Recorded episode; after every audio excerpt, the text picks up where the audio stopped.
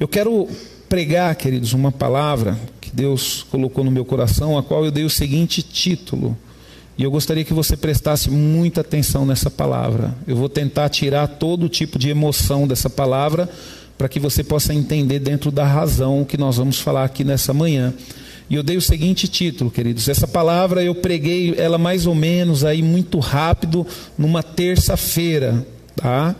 Mas agora nós vamos conversar com ela na íntegra, que o título é A invasão do mundanismo, a invasão do mundanismo, tá? Nas igrejas. Sabe, queridos, o que, que é mundanismo, queridos? Mundanismo é tudo contrário à vontade de Deus. Mundanismo é quando você dá vazão para os seus desejos, você começa a fazer o que você faz, aquilo que te agrada e esquece de Deus.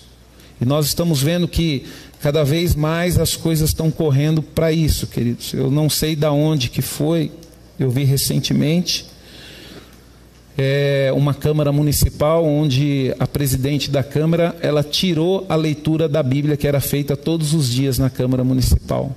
O que, que, é isso, queridos? Isso é a implantação do mundanismo. O mundanismo, ele, o mundo, ele sempre vai lutar contra a igreja. O mundo, ele sempre vai lutar contra você. O mundo sempre vai tentar colocar na sua mente: não precisa buscar Deus, Deus não existe. Você tem que aproveitar a vida, você tem que viver a vida. Só que lembre-se da história que o Hermes falou aqui, queridos. Por que, que nós ainda temos essa liberdade? porque nós ainda temos a presença de Jesus através do Espírito Santo como advogado para nos defender. Senhor, ele pecou porque ele não conhecia a tua palavra, então ele está intercedendo diante do juiz. Quem é o juiz? É Deus. É Deus. Só que vai chegar um dia, queridos, que Jesus ele vai ser o juiz. Então aproveite Busque a palavra de Deus, leia a Bíblia. A Bíblia, queridos, vai te ensinar como viver, como ter a melhor vida que um ser humano pode ter. Sabe? A Bíblia ela vai te ensinar a ser uma pessoa, você vai aprender, queridos, a ter sucesso em tudo. Você vai descobrir que sucesso não é dinheiro, sucesso não é cargo, sucesso não é, sabe, carreira profissional, querido. Sabe o que é sucesso? Querido? Sucesso é aquilo que você faz pelas pessoas. Sucesso é aquilo que você faz pelo próximo.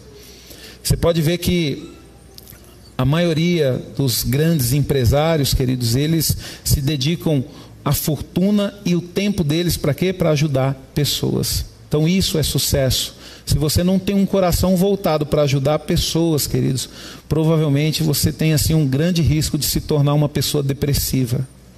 Então, comece a entender que você precisa sair dessa visão do mundo e entrar para a visão de Deus, na palavra de Deus. Você vai perceber, queridos, que o que, que acontece? Primeiro, para você servir a Cristo, para você servir a Deus, qual é a primeira coisa que você tem que fazer? Abrir mão da sua vida. Né? Às vezes eu fico com vontade de fazer uma coisa e falo, mas não posso. Mas lógico você pode, pastor. Não posso. Pode sim, pastor. Não posso. Por que, que você não pode, pastor? Porque eu já entreguei a minha vida para Jesus há 20 anos atrás. Então não é mais minha, é dele. Então nós temos que entender isso, queridos. Abra sua Bíblia no livro de Romanos. Olha só, Romanos capítulo 12. Romanos capítulo 12. Nós vamos ler o verso 2. Romanos 12, 2.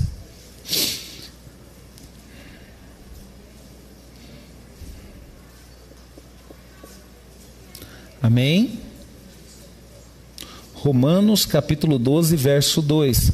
A palavra de Deus diz: E não vos conformeis com este mundo, mas transformai-vos pela renovação do vosso entendimento, para que experimenteis qual seja a boa, agradável e perfeita vontade de Deus. Vou ler de novo. Não vos conformeis com este mundo, mas transformai-vos pela renovação do vosso entendimento, para que experimenteis qual seja a boa, agradável e perfeita vontade de Deus. Não se conforme com o mundo, busque a vontade de Deus. Mundo negativo, vontade de Deus positivo. Abra sua Bíblia agora lá na primeira carta de João. Primeira carta de João, lá no finalzinho, tá? capítulo 2. Nós vamos ler o verso 15 e o verso 16. 1 João, capítulo 2, verso 15 e o verso 16. Olha só o que, a palavra de Deus diz, queridos. Não ameis o mundo, nem o que no mundo há. Se alguém ama o mundo, o amor do Pai não está nele. Porque tudo que há no mundo, a concupiscência da carne e a concupiscência dos olhos e a soberba da vida, não é do Pai, mas é do mundo. Senhor, em nome de Jesus, ó Pai, eu te louvo, ó Deus, pela tua palavra, Senhor. Te louvo, Senhor, pela tua vontade, Senhor, pela tua exortação, Senhor, em relação às coisas deste mundo, ó Pai. Que possamos compreender, ó Deus, que o nosso amor, ó Senhor, ele tem que estar em ti, Senhor.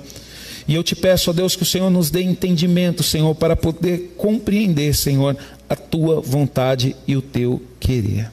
Amém? Queridos, o, o verdadeiro cristão, ele deve entender, queridos, que o atual sistema do mundo é mau. Não tem como ser bom. O atual sistema do mundo, o atual, o presente, esse momento, aquilo que nós vivemos, nós não devemos nos preocupar, queridos, com o que passou, com o que vai vir. Nós temos que nos preocupar no agora, porque é o agora que nos traz a salvação. É o que você faz agora que determina como é que você vai estar diante de Deus. Então, uma coisa nós temos que entender, queridos: o sistema mundâneo é mau. E você vai perceber que o sistema mundâneo ele sempre vai te levar para longe de Deus. Se você quiser se aproximar de Deus, queridos, você precisa se esforçar. Você precisa buscar, você precisa correr contra a correnteza, porque senão você não se aproxima de Deus. E você vai perceber também que o sistema do mundo, queridos, está debaixo do domínio de Satanás. Ele mesmo, queridos, usa os conceitos do mundo atual nas áreas da moralidade. Quer dizer, moralidade praticamente nos dias de hoje não existe. Você pode fazer tudo que você não está agredindo nada. Mentira, queridos. Muitas das nossas atitudes, queridos, agride sim o reino de Deus e o próprio Deus. Então o mundo hoje, normal, para fazer tudo. Sabe? É normal você ficar de maior e morar sozinho né? Hoje é um mundo moderno. Eu não preciso mais morar com os meus pais. Né? Eu posso morar sozinho porque eu sou de maior. E não é, queridos, isso não é normal, queridos. Não é normal. Nós temos que entender que, como cristão, queridos, nós temos que seguir os princípios de Deus, nós temos que seguir os princípios da família de Deus. Você só sai, só desune, você só sai da sua família para do meio da família atual para formar outra família e fazer com que aquela família que você vai formar se una à sua. A partir do momento que você decide viver uma vida sozinha, quer dizer, você não aceita mais aquelas regras da casa do pai, da casa da mãe, e você quer viver do jeito que você quer. Na verdade, você quer morar sozinho para ter liberdade de fazer aquilo que você quer. Então hoje, queridos, é normal, né? O mundo é normal você casar e cada um continuar na sua casa. Pode casar. Eu moro com meu pai. Eu moro não, queridos, não é normal. Mas para o mundo essas coisas são normais. Para Deus não. É muito fácil, né? Imagina só eu casar, né, Ala? E continuar lá meu pai pagando minha conta de água, conta de luz, conta de telefone, e eu tendo uma vidinha de casado e não ter responsabilidade, não ter compromisso? Não é, queridos. A gente tem que multiplicar, a gente tem que evoluir, a gente tem que formar uma família sabe? A gente tem que construir. O ser humano ele não pode ficar parado. O que você tem dentro da casa dos seus pais, os seus pais construíram, os seus pais conquistaram. Agora você precisa construir, você precisa conquistar. Por quê? Porque senão você vai viver uma vida frustrada. Você precisa, você precisa ver que você é capaz também de conquistar. Você é capaz de construir. Eu lembro que quando eu casei, eu fui é, visitar a casa do meu sogro e meu sogro, uma casa grande, maravilhosa, e a primeira coisa que eu falei para minha esposa, ó, nós vamos casar, não vai ter isso não, viu? Então pode ser que um dia a gente conquiste isso, mas é um caminho a ser traçado. Você tem certeza que você quer sair da casa do seu pai para casar comigo? Tenho. Então, queridos, nós temos que ter essa convicção dentro de nós, tá? Então, o mundo, ele vai atuar na área da moralidade, da filosofia, na área da política, cultura, educação, arte, né? Há um tempo atrás nós vimos aí, é arte, crianças tocarem corpos de homens e mulheres nu. Isso é arte, queridos. É um mundo contrário à vontade de Deus. É o mundo. Então você percebe que Satanás ele entra nessas áreas, sabe? Inclusive, queridos, olha só, na medicina, TV, rádio, jornal, nos esportes, até nas religiões. Quer dizer, não precisa buscar a Deus, é só você ser uma pessoa boa, você doar cesta básica, você doar alimento, que você vai ser abençoado, que você, é, como é que se diz, vai, vai é, evoluir, vai se tornar um espírito de luz. Então, querido, Satanás ele conseguiu dominar todas as áreas do mundo e implantar aquilo que ele deseja, que é fazer com que o homem se afaste cada vez mais de Deus. E ele usa isso, principalmente a própria religião. A própria religião, queridos. Então, nós temos que tomar cuidado, queridos, porque tudo isso, queridos, vai ser, vai ser para se opor a Deus, ao seu povo e à sua palavra. Então você percebe que o mundo ele sempre vai se opor a Deus, ele sempre vai se opor ao povo de Deus e ele sempre vai se opor à palavra de Deus. Então a primeira coisa que nós temos que deixar bem claro, queridos, se você realmente quer ir para o céu, se você realmente quer servir a Deus, se você realmente quer ser um cristão, você tem que ter disposição para lutar. Você tem que ter disposição para lutar. Porque você vai ter que lutar, queridos. Porque tudo no mundo vai tentar fazer com que você se afaste de Deus. Olha o que a palavra de Deus diz, queridos. Em Mateus 16, 26. Pois que aproveita o homem ganhar o mundo inteiro e perder a sua alma? Ou que dará o homem em recompensa da sua alma? O objetivo final do diabo, queridos, dentro de tudo isso, é levar o homem para o inferno. É levar o homem para o inferno. Eu estava falando aqui na sexta-feira de um testemunho que eu vi de uma cantora muito interessante. Ela lutou durante muitos anos para ter a oportunidade da vida dela. E quando ela teve a oportunidade da vida dela, que ela pegou um contrato onde ela iria assinar, que a vida dela iria mudar, ela não sentiu paz. Ela não sentiu paz. E o que, que ela fez? Ela tomou a decisão de voltar para a casa dos seus pais, pensar durante uma semana e depois dar a resposta se ela ia assinar aquele contrato. Quando ela chegou em casa, queridos, a primeira coisa que ela ouviu foi: Filha, durante esta semana eu fiz um propósito com Deus, que eu só iria parar de jejuar e orar quando você retornasse para casa. E essa menina, queridos, ela ali buscando, os pais orando por ela, e ela dormiu e ela teve um sonho. E esse sonho, queridos, ela foi até o céu. Eu vou resumir aqui de uma forma bem rápida esse testemunho, mexeu muito comigo esse testemunho. E chegou lá no céu, ela estava andando, tudo indica que um anjo, e esse anjo mostrou para ela três livros. O primeiro livro que ele mostrou para ela, o livro da vida, onde está o nome de todas aquelas pessoas salvas. E o anjo fez ela perceber que o nome dela não estava escrito lá. E ela perguntou: por que, que meu nome não está escrito aqui? E o anjo falou: porque você não entregou a sua vida para Jesus e não o aceitou como seu Salvador. E o segundo livro que esse anjo mostrou foi o livro das obras. E o anjo explicou para ela: aqui está anotado as obras dos justos.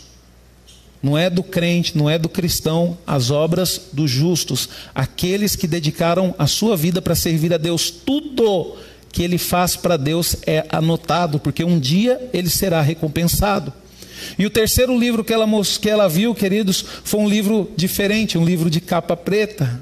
E ela perguntou: que livro é esse? E esse anjo falou bem assim: esse é o livro e a única representação física do reino de Deus na terra.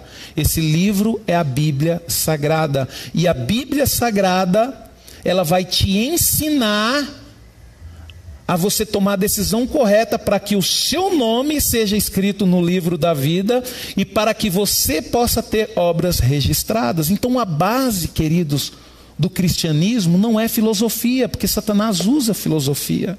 Não é a medicina, porque Satanás ele vai usar a medicina, queridos.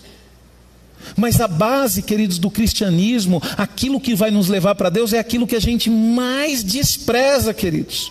Eu falo aquilo que a gente mais despreza, porque durante muitos anos da minha vida eu desprezei a Bíblia, eu desprezei a palavra de Deus.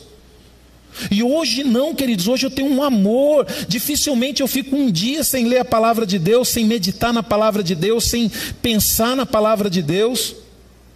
E meditar na palavra de Deus, queridos, não é você pegar a Bíblia, começar a ler e meditar, não. A partir do momento que você leu a Bíblia, você tirou daqui e colocou na sua mente os versículos bíblicos, o Espírito Santo sempre vai trazer a memória, a sua memória, versículos, passagens bíblicas para você meditar durante o seu dia. Então, por isso que você tem que valorizar, queridos, a salvação, queridos. A salvação, ela precisa ser alcançada. E como é que nós vamos ser alcançados, queridos? Ah, nós vamos ser alcançados, nós vamos alcançar de acordo com a nossa garra, com a nossa força para poder se chegar a Deus.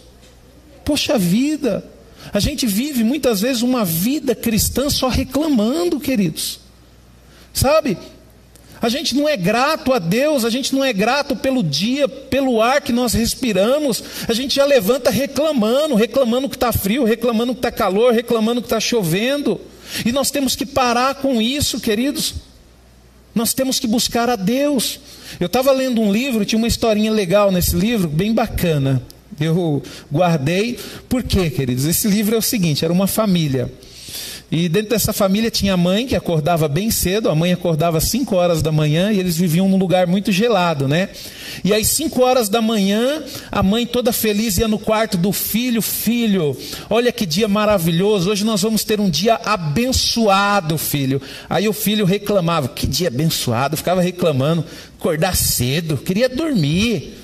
Aí tem que pegar a lenha para poder acender o fogo, para não sei o que, eu quero é dormir. E começou a reclamar. E a mãe dele todo dia, filho, hoje nós teremos um dia lindo, um dia abençoado. Aí chegou um dia, queridos, que ele ficou nervoso. Os filhos ficam nervosos, né, Márcio, de vez em quando, né? Aí diz que a mãe chegou lá a mesma coisa, e na hora que ela falou isso, ele falou: Que dia abençoado, hoje vai ser um dia terrível. Abençoado ter acordar cedo, mãe, eu estou cansado, estou querendo dormir. Aí a mãe chegou: Não, filho, poxa, por que você não falou isso antes? Não, pode continuar dormindo então, não tem problema não. Pode continuar dormindo. Aí ele olhou e falou: Oi, rapaz, que negócio bom esse, né? Pô, fui reclamar. Aí dormiu mais umas horas lá. Aí quando foi nove horas da manhã ele acordou. Cinco horas, acordou nove. Aí chegou lá, a casa quentinha, aquecida, a mesa já com cafezinho cheiroso. Aí ele levantou, né? Todo feliz, todo dormir, descansado, sentou na mesa. Aí na hora que ele ia começar a tomar café, a mãe dele falou: O que, você está fazendo aí? Não, mãe, vou tomar um café. Não, você não falou que seu dia ia ser terrível? Então eu vou fazer de tudo para que você tenha o dia mais terrível da sua vida. Pode voltar para o seu quarto. Você não falou que seu dia ia ser terrível? Você não estava passando mal? Volta para o seu quarto. Não, mãe, não. Só volta aqui no outro dia de manhã. Aí disse que ele foi para o quarto, queridos. O máximo que ele conseguiu dormir foi mais uma hora. E ele tendo aquele dia terrível dentro do quarto, sem poder fazer nada, aquela coisa toda, não vendo a hora do tempo passar. No outro dia, queridos, ele tinha o costume de acordar às 5 horas da manhã. Ele acordou uma hora antes, quatro horas, foi lá, pegou a lenha, já acendeu o fogo e falou: Mãe, nós teremos um dia abençoado. Queridos, nós temos que aprender a valorizar, queridos, o nosso dia, nós temos que determinar como que o nosso dia vai ser a partir do momento que a gente acorda. Sabe? Você tem que determinar como que vai ser o seu casamento a partir do momento que você escolhe seu namorado, sua namorada. É? Nós vivemos num dia, queridos, onde tudo, tudo, tudo, tudo, tudo te puxa para longe de Deus, para viver uma vida de derrota. Você entra nas redes sociais, queridos, você fica até depressivo porque nas redes sociais todo mundo é bonito, todo mundo está num lugar bonito, todo mundo tirou uma foto bonita e você fala: Meu Deus do céu, está todo mundo vivendo bem e eu aqui. É, Então nós, queridos, temos que aprender a trazer a nossa vida para a realidade, sabe? E acreditarmos que Deus é conosco. Vamos ter lutas, vamos, vamos ter que catar lenha de manhã, vamos ter que acender o fogo, vamos, mas nós vamos ter um dia abençoado. Nós vamos ter um dia maravilhoso. A palavra de Deus, queridos, nós vamos é, dividir essa palavra em dois tópicos. O primeiro tópico, a palavra de Deus em Romanos é, 12, 2 diz: E não vos conformeis com este século. Nós lemos na tradução mundo, mas algumas traduções século. Queridos, conformar indica o que? Modelagem segundo determinado padrão, em que uma coisa toma a forma de outra, adquirindo o seu caráter mediante alguma influência exterior. Querido, se você não tomar cuidado, vai chegar uma hora que você vai estar pensando que nem as pessoas do mundo. Vai chegar uma hora que você vai estar vestindo que nem as pessoas do mundo. Mas nós não devemos nos conformar, porque a partir do momento que você se conforma, você começa a ser moldado. E isso, queridos, a palavra de Deus nos alerta: não podemos nos moldar, quer dizer, não podemos nos conformar com este século. Sabe, queridos? É duro. É duro, queridos. Eu não estou falando para você que nós não temos que amar, nós temos que amar, queridos. Sabe? Mas tem coisas que nós não devemos aceitar, queridos. É diferente amar e aceitar. Você percebe, queridos, que o homossexualismo devagarzinho já está sendo aceito dentro das igrejas. Devagarzinho. Por quê? Porque vem maquiado é bonitinho, coitado, né, queridos? Então nós queridos, temos que tomar cuidado com isso. Só quando você lê a palavra de Deus, quando você lê a Bíblia, você sabe que é errado. Você sabe que é errado, você sabe que não agrada a Deus, você sabe que te leva para longe de Deus. Então o que acontece? Você tem que ter firmeza na sua decisão em relação a isso. Eu não estou falando para você não amar a pessoa, para você, sabe? Não, amar, nós vamos amar. Nós vamos cuidar, porque isso é a nossa obrigação como igreja. Porque corre o risco, se você, por exemplo, tem um filho homossexual e você coloca ele para fora e você rejeita ele, corre o risco de você perder a sua salvação por isso. Você não deve aceitar a atitude dele, mas você tem que amar ele, porque é seu filho, porque é um ser humano. Não é porque a pessoa está naquela situação que nós vamos deixar a pessoa passar fome, que nós vamos deixar a pessoa sofrer. Não, queridos, nós temos que ajudar, nós temos que fazer a nossa parte. Mas nós não devemos aceitar. Aí é diferente. É isso que o mundo não, entende. O mundo acha que nós cristãos somos radicais. É porque eles não sabem as transformações de vidas que acontecem dentro da igreja. Por quê? Por causa do amor. Por causa do amor. Quando o cristão se deixa moldar, queridos, de acordo com o mundo atual, sua consciência fica nula. Então ele permite práticas práticas que a palavra de Deus não permite, como por exemplo, o divórcio por qualquer motivo, sabe? Qualquer motivinho, ah, estou divorciando, estou me separando. Mas por quê? Ah, pastor, sabe o que, que é? É que não liga mais as ideias, sabe? Não dá. Foi, ué, você não viu antes que não dava? Agora tem que fazer dar, meu amigo. Se não liga as ideias, tem que fazer ligar. Não é separar por qualquer motivo. Não, vamos consertar, vamos sentar, vamos brigar. Às vezes o pessoal fica bravo comigo, mas casamento tem que ter briga, queridos. Não pode relar a mão, não, e nem falar palavrão, viu? Mas por quê, queridos? Porque você tem que lutar pela sua felicidade, você tem que lutar pelo seu casamento. Sabe? Pô, peraí, tá errado, vamos consertar. Vamos colocar essa família para frente. Pô, tem uns filhos aí que dependem de nós. Nós precisamos nos acertar.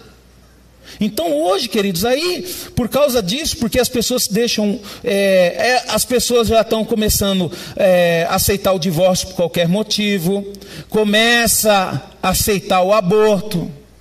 E um dos mandamentos de Deus é não matar, queridos. Então não adianta. Nós cristãos, queridos, tudo que envolve a morte nós não podemos aceitar. Então começa já, não, mas e se for em determinada situação ou determinada situação? É que nem honrar pai e mãe, queridos. A Bíblia não fala para você honrar teu pai e tua mãe se ele for bonzinho. E se ele for malzinho com você, você não honrar. Não, independente do que o teu pai e a tua mãe seja, você tem que honrar. E nós precisamos entender isso. Por exemplo, mesmo suborno. Querido, suborno é suborno. Ah, não, pastor, mas é, sabe como é que é, né? Eu dou aqui recebo ali. É suborno, queridos. Você está pagando alguém para receber alguma coisa? É suborno. Nós não podemos aceitar isso. E às vezes, queridos, quando a gente começa a ser é, tratado pelo mundo, a gente aceita isso. Outra coisa também, sonegação de imposto. Não, pastor, é mais que o governo papa tudo, queridos, faz que nem um amigo meu. Tem um amigo meu alemão, que lá na Alemanha você sabia que o dízimo é descontado no pagamento? Por exemplo, quando você entra numa empresa, você tem que é, dar o nome de uma de uma instituição religiosa, de uma igreja católica, uma igreja evangélica ou, ou qualquer outra religião para eles poderem fazer o depósito dos 10%. Lá na Alemanha é assim. Por isso que a Alemanha é um país abençoado. Por isso que lá eles não têm crise, né? E aí o que, que acontece? Só que eles descontam. Não tem como você. Sabe? É obrigatório. E esse amigo meu, ele não concordava com isso. O que, que ele fez? Ele saiu da Alemanha e veio para o Brasil, aí. Então, queridos, nós não podemos sonegar imposto. Por quê? Porque é algo determinado pelos, pelo governo do nosso país. Então, a partir do momento que você está sonegando, você está indo contra a liderança, você está indo contra o governo. Então, sonegação de, de imposto e muito mais coisas, queridos. Muito mais coisas que nós passamos a achar que é normal. Sabe? Então, nós temos que tomar cuidado com isso. Nós não devemos nos deixar mudar, queridos, nós não podemos sentir-se livre para decidir por nós mesmos.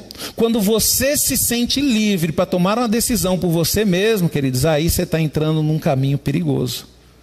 Porque, queridos, nós que estamos em Cristo, nós não temos mais liberdade para tomarmos decisões.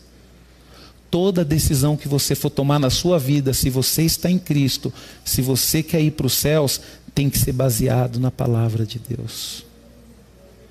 Tem que ser baseado na palavra de Deus. Toda decisão, queridos, que eu e a minha casa, toda decisão que eu e minha esposa nós tomamos, a primeira coisa que nós fazemos, queridos, é verificar se está dentro da vontade de Deus. Porque se não tiver dentro da vontade de Deus, queridos, já vai ser descartado. Não vamos fazer. Por quê? Porque está fora da vontade de Deus. Então você tem que tomar cuidado, queridos, com essa falsa sensação de liberdade que você acha que você tem. Porque eu já falei para você várias vezes aqui que você não tem. Ah, eu sou livre, você é livre? Você vai ver um dia que você cair doente num hospital aí, você vai querer ir para casa e o médico não vai deixar. É, você não é livre, você não é o bonzão, então vai para casa, ué. Uma vez eu fiquei internado, queridos. 15 dias internado. Eu cheguei lá, eu falei, mas doutor, eu preciso ir embora, eu quero ir embora. Não, você só vai sair daqui quando você estiver bom. Então, queridos, já começa a trabalhar isso na sua vida com as decisões que você toma. Por exemplo, mesmo, né?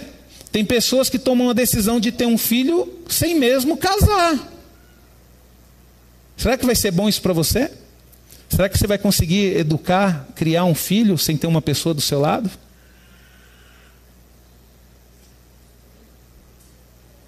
Então, queridos, nós precisamos entender que as nossas decisões têm que estar dentro da palavra de Deus. A palavra século aqui, mundo, queridos, ela significa era ou época, o que envolve tudo que é caracterizado em tal época. Então, quer dizer, quando fala este mundo, este século, é este momento.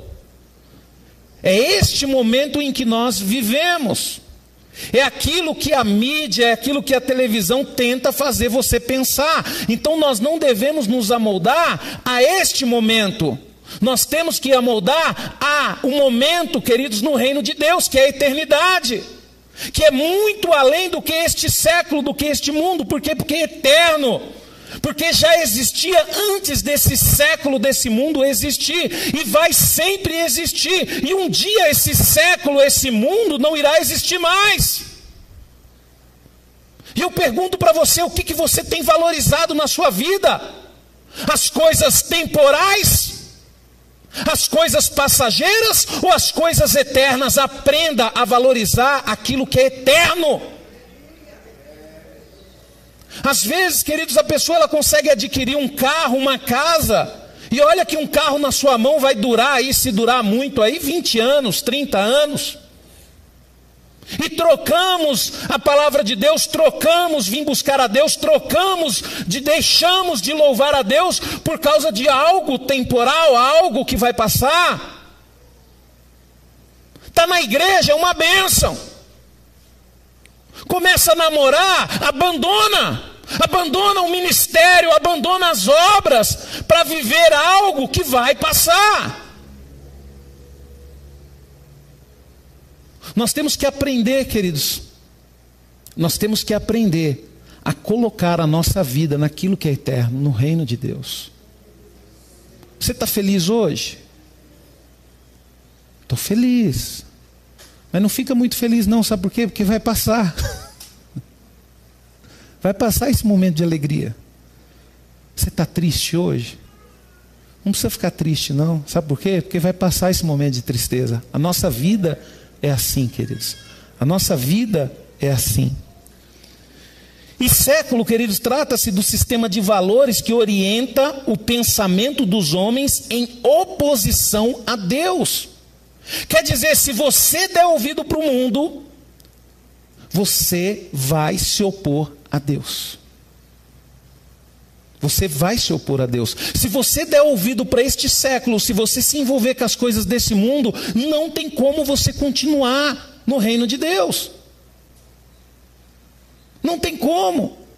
Ah, pastor, mas não tem nada a ver, não, queridos. Eu, você acha que às vezes eu pego no teu pé é, porque eu estou com inveja de você, porque eu estou com ciúmes de você? Não. Eu pego no teu pé porque eu te amo e eu sei que lá na frente você vai quebrar a cara. Por isso que eu pego no teu pé. Você está com 15, 16, 17 anos, você acha que sua mãe pega no seu pé porque a sua mãe está com inveja de você porque você está bonita e sua mãe, coitada, já está né, sofrendo? Você acha que sua mãe tem inveja porque você sai com as suas amigas e sua mãe não pode sair porque está casada? Não! Sua mãe ela pega no seu pé porque ela sabe que tu vai quebrar a cara lá na frente. Você acha que seu pai pega no seu pé porque seu pai tem inveja dos seus amigos, do rolê que você dá? Não! Seu pai pega no seu pé porque ele sabe que você vai quebrar a cara lá na frente. E vai, viu? Não tem como escapar, não. Vai, vai mesmo. Então o mundo ele sempre vai fazer com que você se opõe a Deus. Os valores do mundo, queridos, em oposição ao cristianismo, ganham o título de quê? De mundanismo ou secularismo. A palavra de Deus diz: não ameis o mundo nem as coisas que há no mundo. Se alguém amar o mundo, o amor do Pai não está nele. É uma condição, querido João, deixou isso bem claro. Se você decidiu amar o mundo, o amor de Deus não está em você. Significa o quê? Você está sozinho. Você está à deriva, qualquer vento te leva. Você não tem Deus para te direcionar. Não adianta, querido, não adianta nada você vir para a igreja, orar, orar, orar, orar, e falar bem assim: ah, por que, que Deus não ouve a minha oração? Porque o amor de Deus não está em você. Porque você não quer abandonar as coisas do mundo, você não quer abandonar a sua vontade. Você não tem gratidão nenhuma em reino de Deus. Você está 20 anos na igreja, não tem nada escrito no livro das obras, porque é só para mim, para mim, para mim. É minha casa, é meu carro, é minha esposa, é meus filhos. O reino de Deus não rapa nada. Queridos, se a igreja, queridos, se a igreja vivesse em prol do reino de Deus, queridos, eu acredito que o mundo todo já teria se convertido, queridos. O problema, queridos, principalmente neste mundo que está acontecendo com as igrejas, as pessoas elas não vêm para a igreja para agradar a Deus, elas vêm para a igreja, queridos, para se agradar. Porque se o pastor não prega do jeito que quer, já não serve. Sabe, se o louvor não está do jeito que eu quero, já não serve para mim. Sabe, queridos? Ah, já vou procurar um outro lugar porque não está bom para mim. Por quê, queridos? Porque na verdade essa pessoa nunca foi um cristão de verdade, porque ela sempre se preocupou em agradar a sua vontade. Ah, hoje eu não vou para a igreja, porque hoje é o pastor Rubens que vai pregar. Eu gosto de ver o pastor Márcio. Sabe, queridos? Vontade. Isso não pode existir no nosso meio, queridos. O nosso objetivo como cristão, queridos, é servir e agradar a Deus. Fora isso, queridos, as demais coisas elas serão acrescentadas. Deus ele vai cuidar de você, queridos, é a mesma coisa um pai. Você acha que um pai não vai querer o seu bem? Você acha que enquanto você estiver na casa do seu pai, seu pai não vai cuidar de você? Lógico que ele vai cuidar de você. Ele pode ser que ele não dê aquilo que você quer. Mas você pode ter certeza de uma coisa: seu pai e a sua mãe vai fazer de tudo para dar o que você precisa. É a mesma coisa Deus, queridos, nós vamos servir a Deus, você pode ficar tranquilo. Mas, mas, mas pastor, os meus filhos, fica tranquilo. Você está servindo a Deus? Tá. Está na presença de Deus? Tá. Deus vai cuidar deles. Deus vai cuidar deles. Olha o Irineu aí, testemunho do Irineu. O Irineu nasceu praticamente na igreja, pai pastor. Aí o Irineu, um tempo da vida dele, não quis saber sair da igreja. Aí o que, que o pai do Irineu fez? Ah, meu filho não quer saber da igreja, eu também não vou mais para a igreja. Não! Ô filho, você não quer ir para a igreja, filho? Eu vou continuar buscando a Deus. Você já está virando homem mesmo, a decisão é sua. Agora, se o pai dele tivesse tomado a decisão errada, queridos, provavelmente Deus não estaria cuidando do Irineu que nem cuida hoje. Tome a decisão correta. Cuidado, queridos, porque o mundanismo ele está cada vez mais dentro da igreja. Você pode ver que as pessoas têm dificuldade de aceitar as coisas de Deus dentro da própria igreja.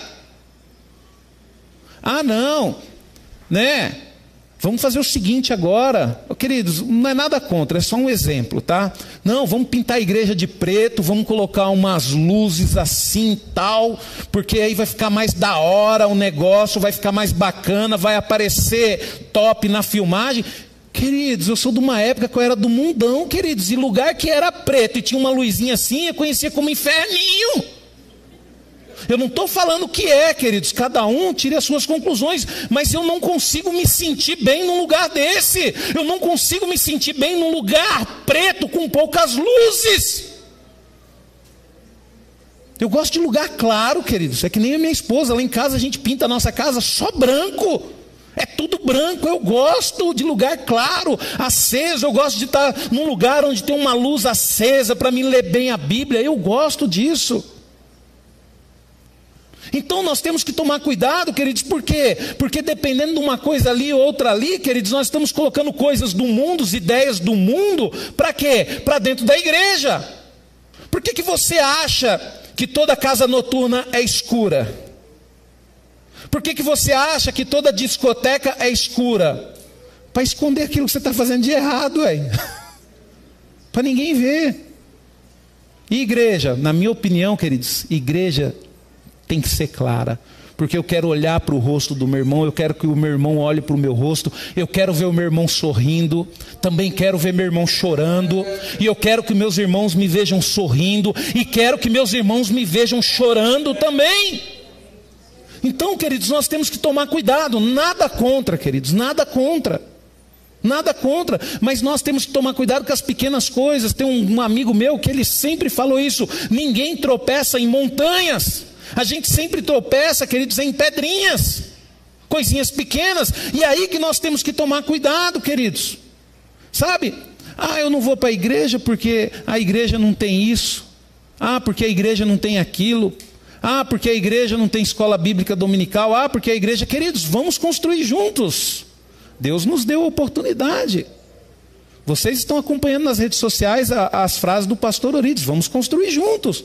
Vamos fazer a nossa igreja ter a melhor escolinha? Vamos. Vamos fazer a nossa igreja ter o melhor estudo bíblico? Vamos. Mas tem que ter disposição. Eu louvo a Deus, queridos, porque Deus sempre foi assim na minha vida. Deus nunca me deu nada de bandeja, queridos. Deus nunca, o primeiro carro que eu tive, Deus não me deu um carro zero, não, queridos. O primeiro carro que eu tive foi um Fusquinha. E eu só andava com a minha mão suja.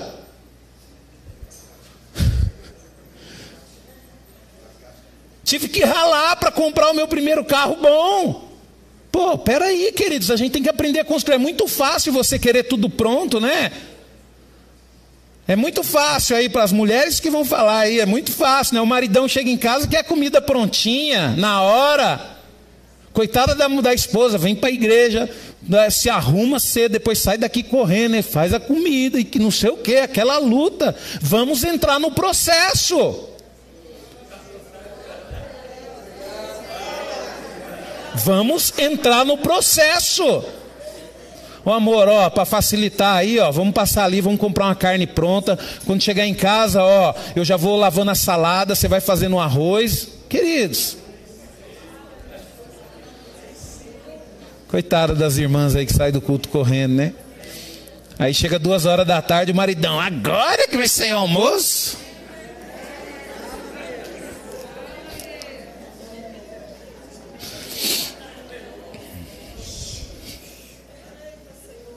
Queridos, como que ocorre o mundanismo? Como que ocorre? Você tem que perceber, queridos, que Satanás ele não tem pressa. Ele vai tentando é que nem o, o, o, pescador, né? Quem aqui gosta de pescar? Quem aqui é bom para pescar? Nossa, não tem nenhum pescador aqui na igreja? Tem o Rafa, ó, tem o Kleber. Eu falo para você, você sabe por que, que eu não sou um bom pescador e eu não gosto de pescar? Porque, queridos, eu quero chegar na lagoa lá ou no rio, eu quero jogar minha vara e quero pegar o peixe já. Então eu acho que é só pegar o anzol, colocar a minhoca lá, jogar, e eu começo e passa 10 minutos e nada de peixe, passa. Eu, daqui a pouco, queridos, eu tiro o negócio de lá e vou lá no, no restaurante do pesqueiro, ó, me dá um peixe frito aí, vai. Todo mundo sabe, queridos, que o que o dom de um bom pescador é o que? A paciência. A paciência. Então, Satanás, queridos, ele é um bom pescador. Eu tenho que dar esse, esse crédito para ele. Por quê? Porque ele tem paciência. Ele espera o momento certo para jogar o anzol com a isca certa. Então, queridos, como que o mundanismo ocorre? Tá? É, atração ou simpatia pelo errado.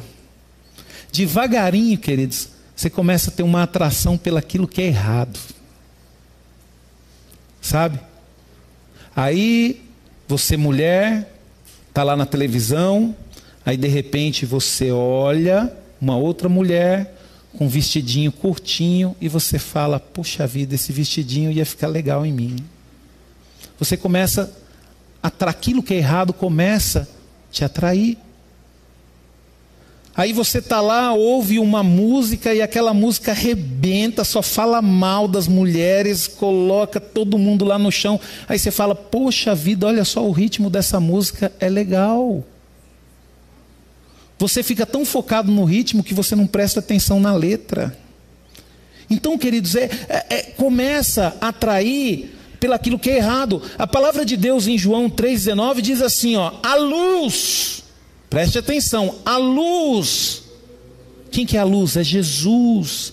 Veio ao mundo, mundo físico, veio ao mundo, e o homem, e os homens amaram mais as trevas. Como é que pode isso, queridos? Como é que pode você amar mais as trevas do que a luz? Palavra de Deus nos diz isso. E os homens amaram mais as trevas. O que, que é as trevas no mundo? Hoje, queridos, as trevas no mundo é aquilo que te leva para longe de Deus. Então nós podemos classificar trevas aqui como pecado. A palavra de Deus, bem, o homem ele ama mais o pecado do que a Deus. O homem, ele ama mais a satisfação do teu ego, a satisfação dos seus desejos, porque pecado gera isso, queridos. Pecado gera satisfação de desejo, gera satisfação de ego. A pessoa não consegue abrir mão de um pecado por Deus. Então é dessa forma, querido, que o mundanismo ele entra no meio do povo de Deus. Nós estamos aqui louvando, adorando a Deus, daqui a pouco você já não vem mais com tanta frequência. Por quê? Ah, eu tenho um compromisso ali, tem que sair com os amigos, aí você começa a dar valor para aquilo. Ah, porque eu vou fazer isso com as minhas amigas, porque você sabe, né, pastor? A gente tem que aproveitar a vida, né? E mal, queridos, estamos percebendo que é a vida que está nos aproveitando. porque um dia, queridos, ela vai te descartar, viu? E você não vai valer mais nada para ela. né? Você não vai valer mais nada para ela. Então nós temos que entender, queridos, e tomar cuidado com aquilo que nós estamos amando. Se você coloca alguma coisa acima de Jesus, queridos, você está correndo um risco muito grande de nunca mais tê-lo ao seu lado. Nunca mais tê-lo ao seu lado. E como que o mundanismo entra? Queridos, através do modismo da TV. Sabe, a TV está aí para vender. E Satanás usa isso para poder mudar a sua cabeça. Sabe? Das redes sociais, né? Das redes sociais, através do modismo, né? Vai tirar uma foto mais sensual. Oh, eu acho que eu vou tirar uma foto assim que vai ficar legal também. Aí você tira uma foto mais sensual também. Você mostra lá. Né? Você vai falar assim, ah, eu vou, eu vou colocar ali, é, vamos falar do homem, não vamos pegar no pé da, da, da, das mulheres, não, né? Aí o cara vai postar uma foto, não, puxa, que roupa legal, vou mostrar. Pô, tô fazendo academia, tô fortão, vou mostrar. Daqui a pouco, nossa, essa cueca é bacana, vou mostrar. Oh, queridos. Pô. É. Eu, eu vou ser sincero para você, estou falando por mim. Cada um é casado, cada um tem a sua família, você faz o que você quiser na sua casa, é problema seu, não tem nada a ver com isso. Mas, pô, queridos, conheci minha esposa. Só para conseguir sair com ela foi 45 dias de ideia. Depois começamos a namorar. Assim começamos a namorar, né, Débora? Uma semana mudou para Belo Horizonte. Namoramos dois anos. Dois anos e meio, à distância. Eu aqui em São Paulo, minha esposa lá em Belo Horizonte. Né? Não tinha não tinha WhatsApp na época, então não falava por câmera, queridos. Era, eu cheguei a pegar a época de, de carta, pastor Marcelo. Eu preguei. Tem umas cartas da Débora guardadas lá. Aí, queridos, beleza. Aí chegou uma hora que o negócio ficou sério, que eu sabia o que queria. Larguei tudo aqui. Falei, mãe, ó, vou mudar para Belo Horizonte. Pedi conta do meu trabalho, arrumei um outro trabalho lá em Belo Horizonte. Aí ficamos noivos mais um ano, somando três anos e meio. Para minha esposa agora ficar mostrando foto para todo mundo ver na internet? De jeito nenhum, queridos. A mesma coisa eu também. Vou ficar tirando foto desse cara bonito, colocando na internet para todo mundo ficar vendo? Né, pastor Marcelo? Eu não sei, queridos. Eu, você pode falar que eu sou radical. Eu, eu, eu sei. Tem gente que acha que eu sou de uma época diferente, queridos. Mas eu não concordo. Eu acho que a minha esposa ela tem que se vestir bem para mim. Sabe? Eu tenho que me vestir bem para minha esposa. Apesar que eu negocio com ela, que eu tenho umas roupas lá que ela não gosta de jeito nenhum. Eu falo, mas eu gosto. Deixa eu usar. Aí quando eu vejo que ela não vai deixar, eu já uso autoridade.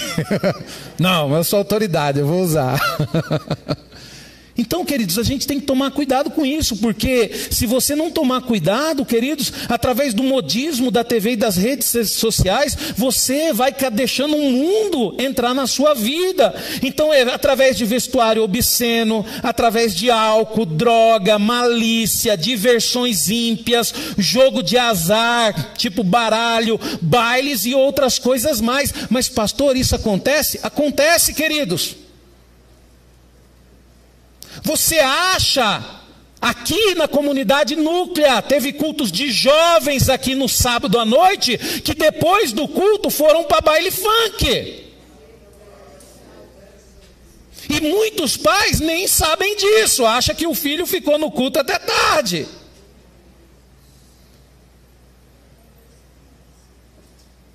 Então nós temos que tomar cuidado com isso, queridos. Se eu pegar esse copo de água aqui, ó, Pastor Marcelo não bebi ainda, está aqui. Pastor Marcelo, pode beber? Pode? Pode, beber. Pode beber tudo, pastor.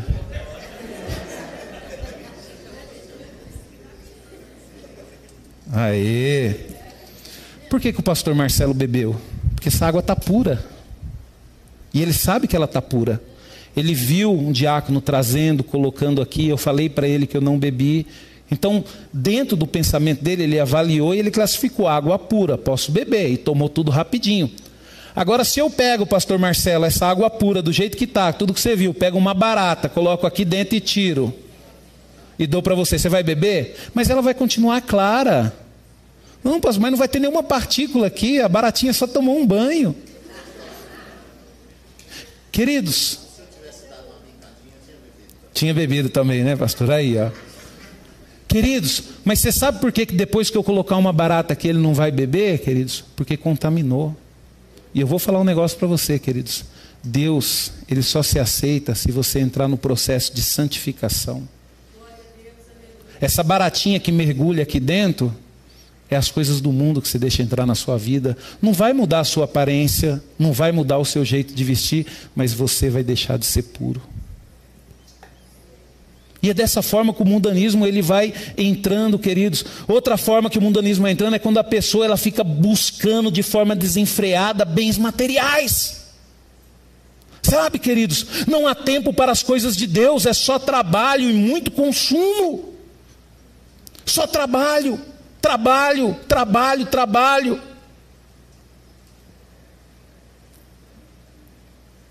E a pessoa não consegue ter tempo mais para buscar as coisas de Deus. E a palavra de Deus diz: que aproveitará o homem se ganhar o mundo inteiro e perder a sua alma? Quer dizer, querido, você está correndo atrás do que é menos importante. Porque você pode ter certeza de uma coisa: se você é uma pessoa inteligente, se você é uma pessoa dedicada, se você estudar, se você se capacitar, você vai ser abençoado e você ainda vai ter tempo de buscar a Deus, queridos. Só que o desejo pelas coisas nesse mundo, pelos bens materiais, é tão grande que nós colocamos sempre as coisas de Deus em segundo plano. Então você tem que tomar cuidado, porque quando pensa que não, além de ser uma pessoa é, que trabalha muito, o tempo livre que você vai ter, queridos, vai ser para consumir aquilo que você conquistou. Eu lembro que teve uma época que a Débora estava sofrendo muito no trabalho, quando a Valentina nasceu, e eu lembro que era interessante, que eu falava para ela, não, Débora, fica tranquilo, pode trabalhar e a gente tinha um apartamento alugado também, né?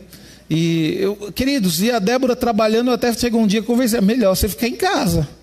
Por quê? Porque tudo aquilo que ela ganhava no trabalho, o aluguel que a gente tinha do apartamento, ela gastava para quê? Para satisfazer, assim, como é que se diz, a ansiedade dela, porque era muito problema no trabalho, estava em depressão, aquela coisa toda, ela saía para gastar, para comprar, tentando preencher aquele vazio que estava dentro dela. Até que nós analisamos, chegamos à solução e conseguimos resolver o problema. O que, que você está fazendo com a sua vida? Sabe, você está trabalhando, trabalhando, trabalhando, trabalhando, mas não tem nada. Peraí, tem alguma coisa errada. Vamos fazer o CRAU. Inclusive, domingo que vem, formatura, culto abençoado do CRAU aqui. Por quê, queridos? A gente tem que entender que o seguinte, a nossa vida ela tem que ser produtiva. E o primeiro lugar que você tem que fazer a sua vida ser produtiva é no reino de Deus. E o que é fazer uma vida produtiva no reino de Deus? Eu só vou fazer uma pergunta, você não precisa me responder. Quantas pessoas você ajudou nesse ano? Quantas pessoas você abençoou esse ano? Através dessa pergunta, dependendo da sua resposta, você sabe se você é produtivo ou não no reino de Deus. Ô oh, pastor, eu não tive tempo de ajudar ninguém. Ah, desgramado, né? Então tá bom. Tá. Os homens, queridos, se tornam amantes de si mesmo. Olha o que, que diz a palavra de Deus, 2 Timóteo 3, 1, 5. Sabe, porém, isto, que nos últimos dias sobrevirão tempos trabalhosos e que tempos trabalhosos, viu, queridos? Vamos lá, depois vamos explicar isso aí, ó. Porque haverá homens amantes de si mesmo, avarentos, presunçosos, soberbos, blasfemos, desobedientes a pais e mães, ingratos, profanos, sem afeto natural, é, irreconhecíveis, caluniadores, irreconciliáveis, caluniadores, incontinentes, cruéis, sem amor para com os bons, traidores, obstinados, orgulhosos, mais amigos dos deleites do que amigos de Deus, tendo aparência de piedade, mas negando a eficácia dela, deste se afasta. Quer dizer, pessoas, queridos, que estão mais preocupadas em ter do que ser, e eu vou falar um negócio para você, para você não se assustar. Quando você olha para isso, isso aqui está escrito na carta é, na carta, segunda carta a Timóteo, quando você olha para isso, você acha que é o mundo? Não, queridos, a Bíblia foi escrita para a igreja. Quando Paulo está falando com Timóteo, está falando assim: Timóteo, se prepara, viu? Você, como pastor, você se prepara, viu? Porque vai ser difícil de lidar com as pessoas. Porque as pessoas vão começar a ser dessa forma amantes de si mesmo, avarentos, e, e vai ser que e são tempos trabalhosos, queridos, trabalhosos para nós que somos pastor é mais trabalhosos, porque você está vendo a pessoa ela passa um problema, você está vendo como que é a solução do problema, fala bem assim, meu filho, você tem que perdoar. Aí camarada vem e fala bem assim, pastor, traí minha esposa. Eita, meu Deus do céu. E aí? Ih, pastor, não estou conseguindo ver então. Você confessou para mim, agora você tem que confessar para ela. Mas, pastor, se eu confessar, vai acabar com o meu casamento. Eu falei, meu amigo, problema seu, quem mandou você trair? Mas tem que confessar. Você se arrependeu, não se arrependeu? Ótimo, maravilhoso, agora tem que confessar. Pastor, e como é que eu faço isso? Aí o pastor fala bem assim: ó, vamos fazer o seguinte: nós vamos orar, vamos jejuar, e depois traz aqui na igreja e aí você confessa. Queridos, é difícil. É difícil. Mas é a solução, não tem outro jeito. Às vezes, queridos, você me assim, pastor, estou tendo problema com meu filho. Ah, é? Vamos ver aqui, vamos o que está acontecendo. Tal. Que hora que seu filho acorda? Ah, pastor, Acorda meio-dia. Se ele acorda meio-dia, deixa eu fazer outra pergunta. Que hora que ele dorme? Nem vejo, pastor. Deixa eu fazer uma pergunta. Você tem TV por assinatura? Tenho, assinatura top da Sky. Deixa eu falar, vou fazer o seguinte: tem Netflix? Tem. Você tem internet? Tenho, 300 mega da Vivo. Pastor, preciso de ajuda com meu filho. Quer mesmo ajuda? Quero. Faz o moleque acordar cedo, cancela a internet, tira a assinatura da Netflix, cancela a TV por assinatura. Ah, não, pastor, mas isso eu não consigo fazer. Então, tem como resolver. Nós, queridos, os homens, quando fala que isso aqui vai acontecer, nós sabemos a solução para tirar o mundanismo dentro de nós, dentro da nossa família, mas muitas vezes nós não temos coragem de tomar a decisão. Ah, pastor, se eu fizer isso, meu filho vai ficar com raiva de mim. É, queridos, é melhor ele ficar com raiva de você, né? Agora, do que você chorar depois.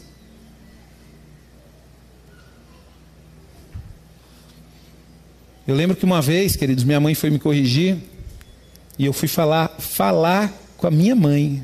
Eu também não vou conversar mais com a senhora. A minha mãe olhou e falou bem assim: é problema seu, eu não preciso da sua conversa para viver. Você precisa da minha conversa para viver, mas eu não preciso da sua. Quer ficar sem conversar? Fica, ué.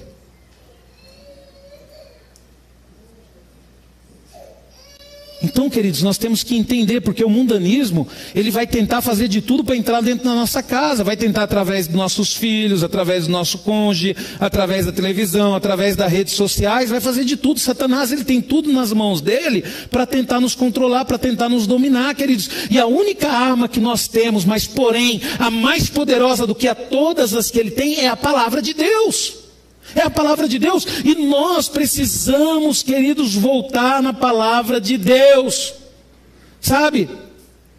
Convivências, queridos, nas ideias ímpias. Quer dizer, Deus ele começa a ser ignorado, os problemas não são mais discutidos à luz da palavra de Deus. A oração em busca das soluções é uma possibilidade descartável. A opinião do mundo veio por meio da filosofia, explicação, é, explicação sobre sobre as coisas, a ciência sempre buscando eliminar elementos sobrenaturais, a política, o homem exalta a si mesmo, o humanismo se torna a base do governo público.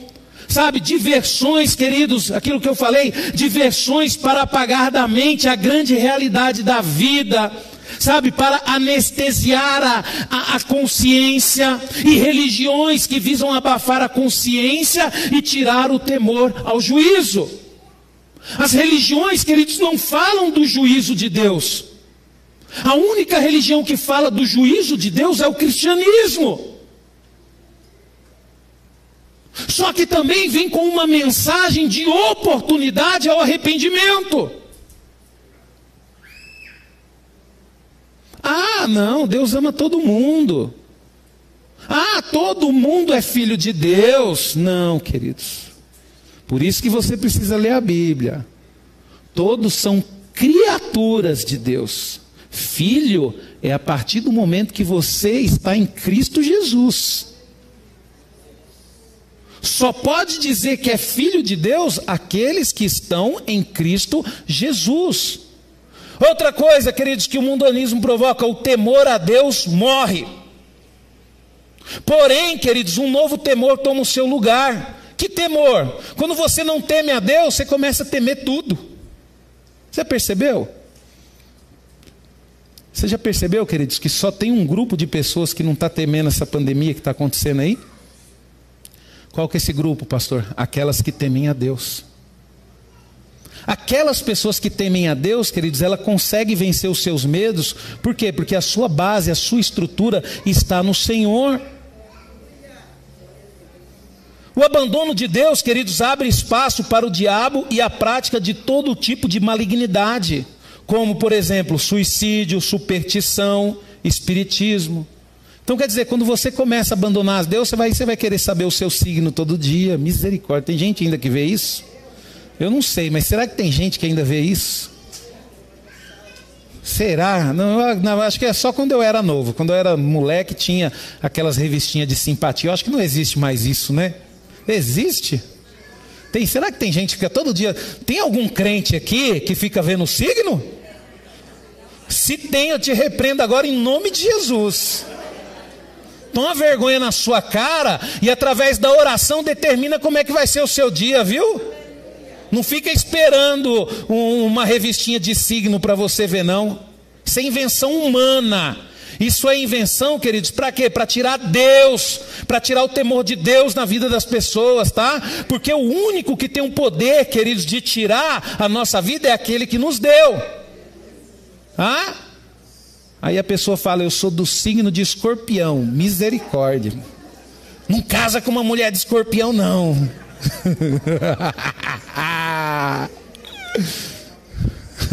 Eu sou do signo de peixes.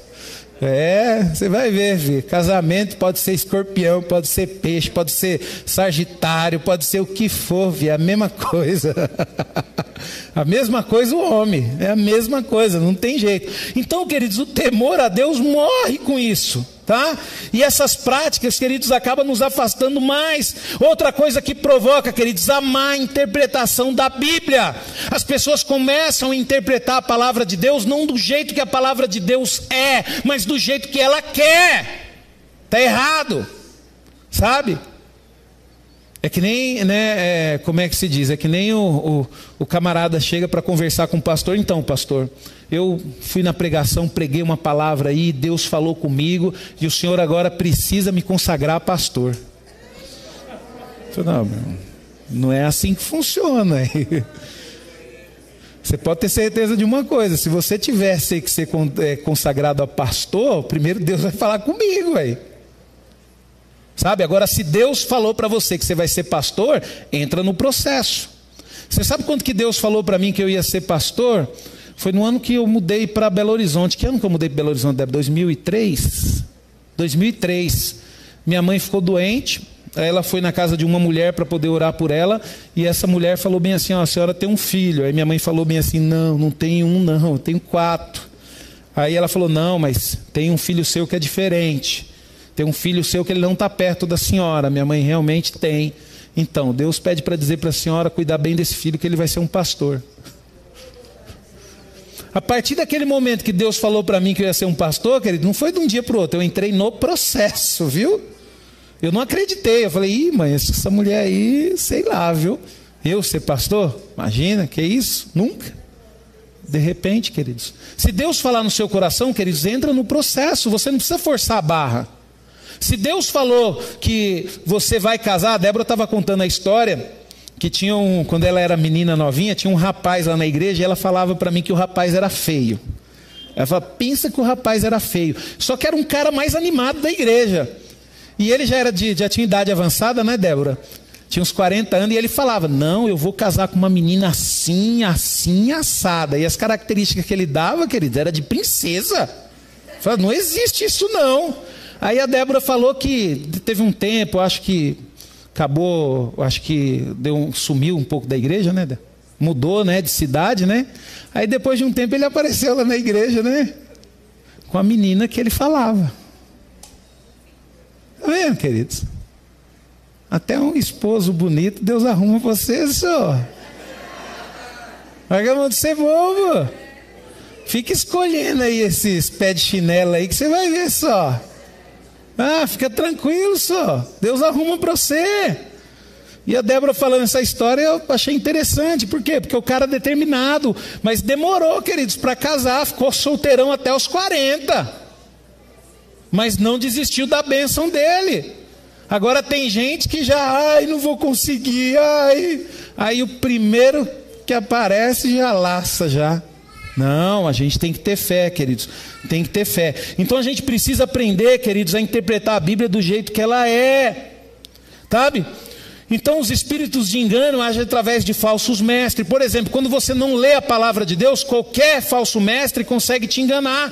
Qualquer pregador, queridos, que não prega a verdade, consegue te enganar. Mas quando você está firmado na Bíblia, quando você lê a Bíblia, queridos, que nem, por exemplo, mesmo, tem um pastor aí que está no auge aí, que agora é, ele andou falando umas coisas aí, eu não vou citar nome, não, não cabe a mim. Deus abençoe ele, Deus abençoe o ministério dele. E as pessoas assim, tudo revoltada com o que esse pastor falou. E eu lembro, queridos, que eu vi a primeira ministração que eu vi desse pastor foi um CD que o pastor Orides me emprestou. Uma pregação no evento de líderes. E o pastor Orides chegou para mim e falou bem assim: Rubens, olha essa pregação e vê o que, que você acha. Aí eu fui, queridos, ouvi a pregação. E assim, a pregação, se você vê a nível intelectual, queridos, a nível intelectual de inteligência, uma pregação fora do normal. Mas eu cheguei para o pastor Orides e falei, pastor, eu não sei porquê, pastor, mas eu não gostei. E nunca mais ouvi pregação dele. Mas por quê? Porque eu leio a palavra de Deus, porque eu leio a Bíblia, queridos, e eu percebi que na pregação dele, ele estava mais preocupado em fazer as pessoas admirá-lo pelo que ele conhecia do que pela palavra de Deus. Então você só vai conseguir ter esse discernimento, queridos, quando você lê a Bíblia. Você pode ver, queridos, a pessoa quando ela sai da igreja, você pode ver que ela toma algumas atitudes antes. Qual a atitude dela? Ela deixa de vir no culto, ela deixa de ler a Bíblia, ela deixa de orar, ela deixa de buscar e aquilo vai enfraquecendo, enfraquecendo, enfraquecendo, enfraquecendo. Chega um dia que ela não aguenta mais a sua doutrina. Ela não aguenta mais as pregações da palavra de Deus. E aí ela toma a decisão de sair da igreja. Só que quando nós lemos a Bíblia, quando nós temos a verdade, queridos, a verdade de Deus, queridos, na nossa vida, queridos, a gente vai entender, queridos, que de fato nós temos que buscar a Deus. Sabe? Você vai entender que você tem que ser uma pessoa mansa, uma pessoa humilde, você não pode ser rebelde. Por quê? Porque você vai ler na palavra de Deus, Samuel 15, 23. Porque a rebelião é como o pecado de feitiçaria, e o porfiar é como a iniquidade e idolatria.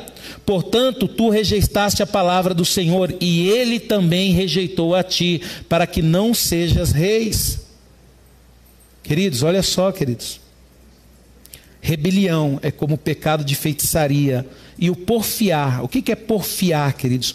Porfiar, queridos, é discutir com arrogância. Porfiar, queridos, é discutir de uma forma que você quer vencer de todo jeito a discussão. A palavra de Deus está dizendo que isso é pecado. Então seja uma pessoa humilde, seja uma pessoa simples, queridos. E para a gente encerrar, queridos, eu quero que você abra a sua Bíblia lá no livro, lá na carta de Tito, capítulo 2, do verso 11 ao verso 15.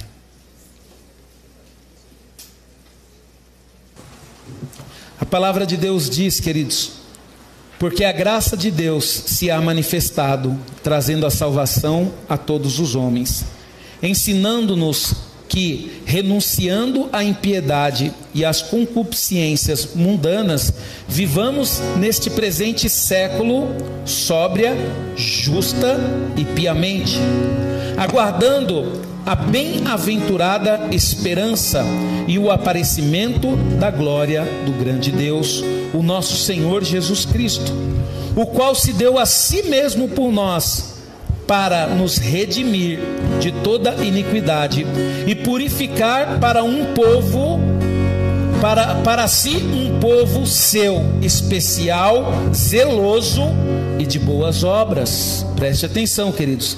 Fala disto e exorta e repreende com toda autoridade, ninguém te despreze.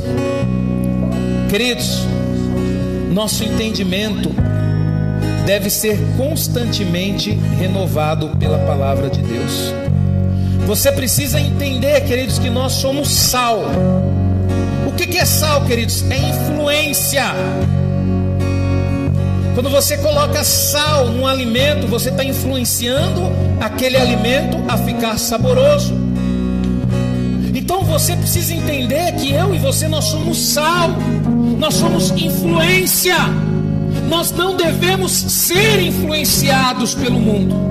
E é dessa forma que nós temos que viver. Nós temos que viver disposto a influenciar o mundo. Não é você ser influenciado pelas roupas que as suas amigas vestem. É você influenciar as suas amigas a vestir as roupas que você veste. Olha que interessante, queridos. Nós somos sal e luz que, que é luz, queridos? É testemunho. Se você tem uma luz lá na sua casa e aquela luz queimou, você deixa ela lá no quarto? Não, por quê? Porque ela não testemunha mais nada, ela não clareia mais nada. Você tira ela e faz o que com ela? Joga no lixo, que não serve mais para nada. E é isso que nós somos, queridos: é luz, é influência, é luz, é testemunho. O que está saindo de você? O que, que você está testemunhando para o mundo? O que, que você está brilhando? Uma vida transformada, uma vida justa? Ou você está queimado? Só brilha em você, não sai nada, só trevas só escuridão, só vergonha. Você é uma vergonha para sua família, você é uma vergonha para seu pai, você é uma vergonha para tua mãe. Você está apagado. Você precisa testemunhar como luz coisas boas. Nós somos luz, queridos, luz. Devemos negar a impiedade e as paixões mundâneas para que possamos viver neste presente século de maneira sensata, de maneira justa e de maneira piedosa. Seja sal, queridos, seja luz. Não deixe o mundo te influenciar. Cuidado, queridos, com as práticas mundâneas. Cuidado os convites mundâneos. E isso nós vamos ter em todas as áreas da nossa vida. Cuidado para não ser influenciado. Cuidado. Deus ele quer te usar.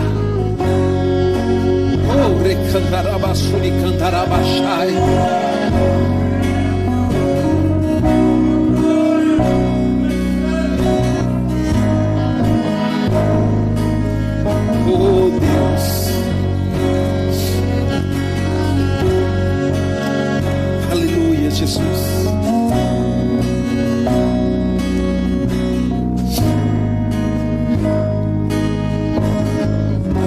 Do Espírito Santo para você. Portanto, assim diz o Senhor: Se tu voltares, então eu te trarei e estarás diante da minha face. E se apartares o precioso do vil, será como a minha boca. Tornem-se eles para ti, mas não volte tu para eles. E eu te porei contra este povo como um forte muro de bronze, e eles pelejarão contra ti, mas não prevalecerão contra ti, porque eu sou contigo para te guardar, para te livrar deles, diz o Senhor, e arrebatar-te-ei das mãos do malignos, e livrar-te-ei das mãos do forte. O Senhor pede para dizer para você, para você não se contaminar, porque o Senhor, Ele tem algo grande na sua vida e Ele vai te dar força para que nada te derrube. Mas o que você deve fazer é não se deixar ser influenciado pela podridão deste mundo.